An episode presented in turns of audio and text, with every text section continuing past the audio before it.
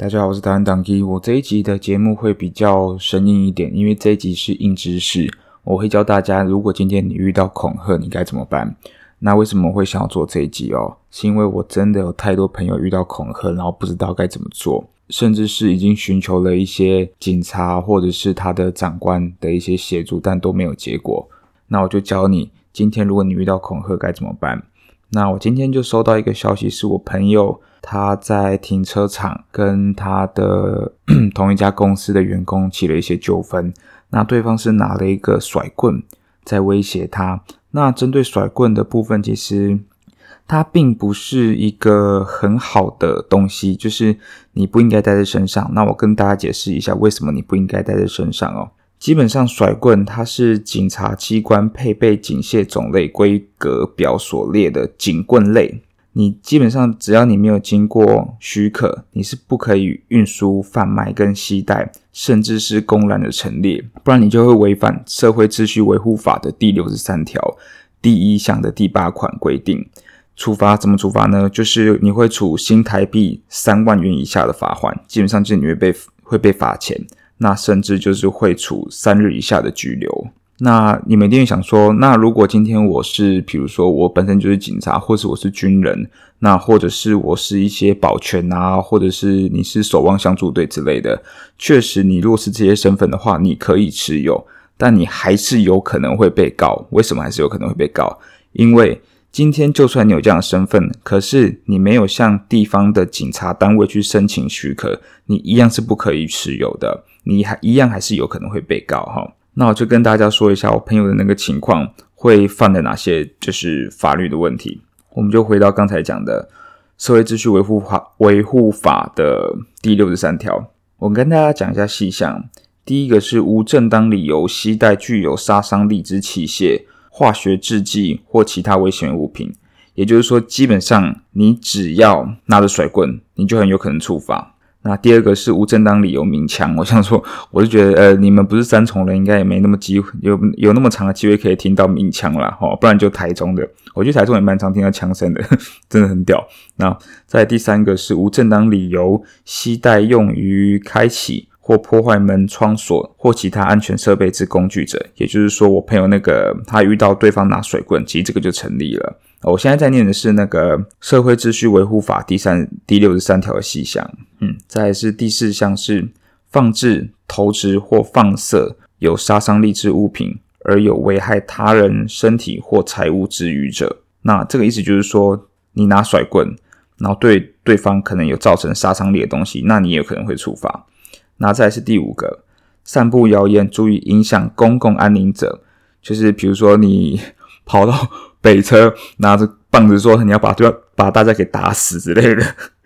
或者是你说你在北车有放炸弹之类的，这都会处罚。那再是第六个，蒙面伪装或以其他方式惊吓他人，有危害安全之虞者。那其实跟前一个也很像啦，就是看你有没有伪装的差别而已。再来是第七个，关于制造、运输、贩卖、储存易燃易爆或其他危险物品者。”那这个就是我刚讲的嘛，就放炸弹。然后再是第八项，制造、运输、贩卖、携带或公然陈列经主管机关公告查禁之器械者，那其实就是你未经许可，然后带了一些危险物品，或者是贩售、制造一些危险物品。那甩棍就是一个例子，或者是有些人可能不知道，其实纸虎也是犯法的哦。好，然后还有一些类似震爆枪。震爆枪它其实就有点像气弹，只是它里面的那个子弹是有些是橡皮枪、橡皮子弹，是更具杀伤力的。那它有部分是有是符合法律规范的，但是今天如果你持有，但是你没有申请相关的文件，你还是一样会处罚。那更尤其是你公共场合把那个枪掏出来的话，你基本上就很有可能会处罚。那现在我们就直接来说恐吓。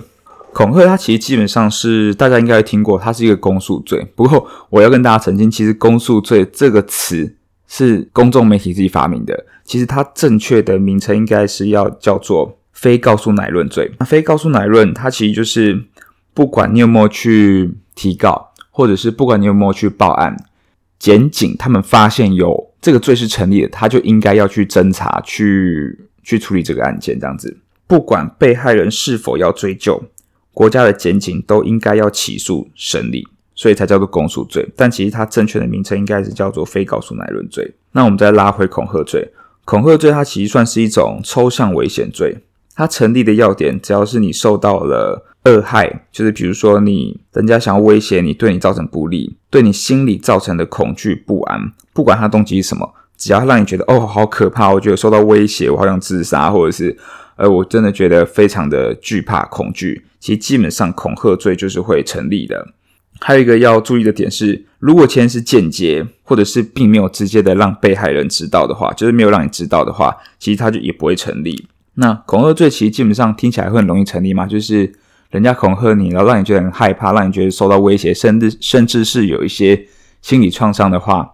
那其实它就会成立。听起来好像很很容易成立，但其实恐吓罪它如果你要告成成立的话，有三个大要件。第一个，威胁损害生命、身体、自由、名誉、财产，也就是说，今天对方拿棒子威胁你，然后说要打你的话。甚至说要把你打死的话，它就会造成你生命、身体的威胁，好，或者是有一些他把你关在衣柜里啊，这就是自由的一个威胁。说他要威胁你的自由、人身安全，那他就会成立。那第二个是恐吓特定人，且被害当事人必须要收到通知，也就是说，今天这个消息必须是要有传到你的耳朵当中的。如果今天你根本不知道这个消息，那其实基本上恐吓罪也不会成立。那第三个的话是。恐吓的内容或行为会让被害人感到恐惧，那也就是说，你必须要觉得害怕，或者是觉得真的是受到威胁，或者是觉得心里有些创伤的话，那这个恐吓罪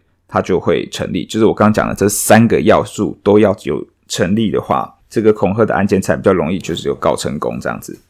那我相信很多人他就是受到恐吓的时候，第一件事情一定会去跑去被跑去找警察嘛。其实这个。方法我会说你对，也会说你不对。对的地方是你遇到这种事情的时候，你第一件事情确实是要寻求协助。那不对的地方在哪里呢？那我就先跟大家讲，你去警察局说你被恐吓会发生什么事情。那第一个，你去备案。那备案跟报案又不同哦。备案是让警察知道，诶，有这件事情，有这个案件的记录。那他要不要后续侦办，那是他家的事情，他可以自己决定他要不要办理这个案子。那第二个是报案，那报案的话，就是警察机关接受你们的报案之后，也就是说，他帮你做笔录，你会收到三联单。那做完笔录，然后他会递上那个递去地检署，然后才会开始侦查。那不过当然，我必须嘴炮一下警察啊，今天除非你是警官的儿子，或是官商的二代。不然常常警察觉得吃案，不然就在那边劝你和解杀小的，不然就是动作超级慢。所以我会建议你，你还不如直接去地检署，你就把你背的一些罪证啊，你背的一些资料、背的一些证据，你就准备妥当，你就直接去地检署。比如说像我朋友，他是在台北发生这个恐恐吓的案件，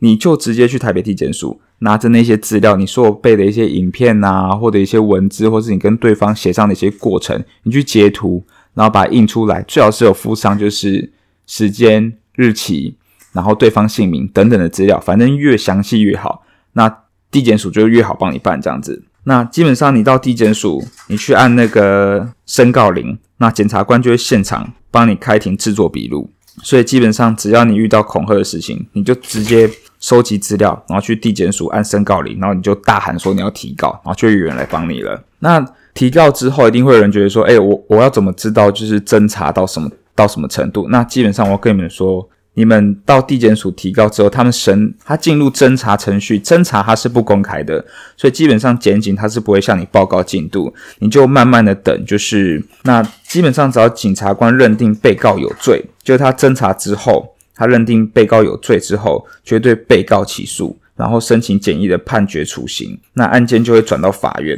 然后这时候就会你们就在法庭上面见。好，我觉得在这边分享一个自身的例子啊，就是为什么会特别研究恐吓的案件，是因为我自己有遇过恐吓。